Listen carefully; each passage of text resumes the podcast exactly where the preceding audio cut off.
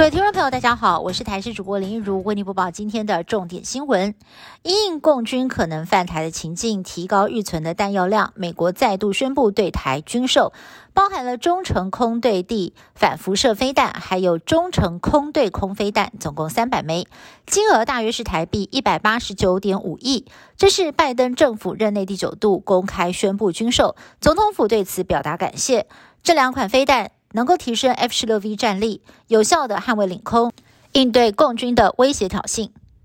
俄乌战争进入关键转折，白俄总统卢卡申科正在中国进行国事访问，并且会见了中国国家主席习近平。前美国情报官员认为，中国和白俄罗斯加强合作，可能是为了要透过白俄将武器弹药运送到俄国而铺路。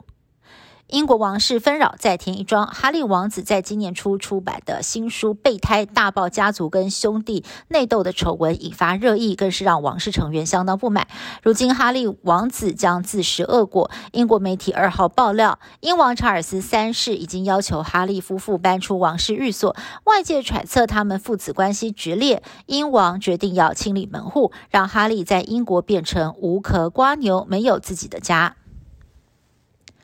最近冷气团一波波来袭，导致秧苗大片枯死，让农民欲哭无泪。像是在新竹有一位青农，从二月中旬开始陆续插好二十公顷的秧苗，但是才刚刚插好，又被低温强风侵害，几乎全部枯死，损失超过六十四万元。农业处接获反映，表示将全面的清查灾损状况，向政府争取救济，以减少农民损失。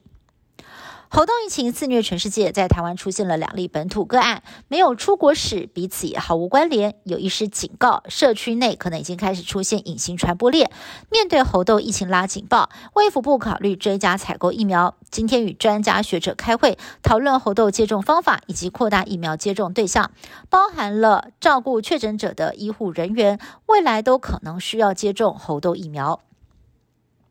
麦当劳退出俄罗斯市场之后，当地的素食业者积极研发新产品，在一号推出了大麦克的替代品 Big Hit，改变了酱料配方，也放上更多的新鲜生菜，希望能够满足消费者的喜好。不过，山寨版的大麦克能够撑多久，让消费者买单有待观察。